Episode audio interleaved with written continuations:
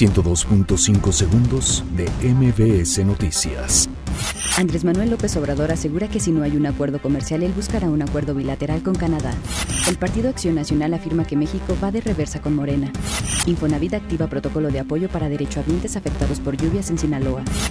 Enrique Peña Nieto afirma que regresará a vivir al Estado de México luego de terminar su mandato como presidente.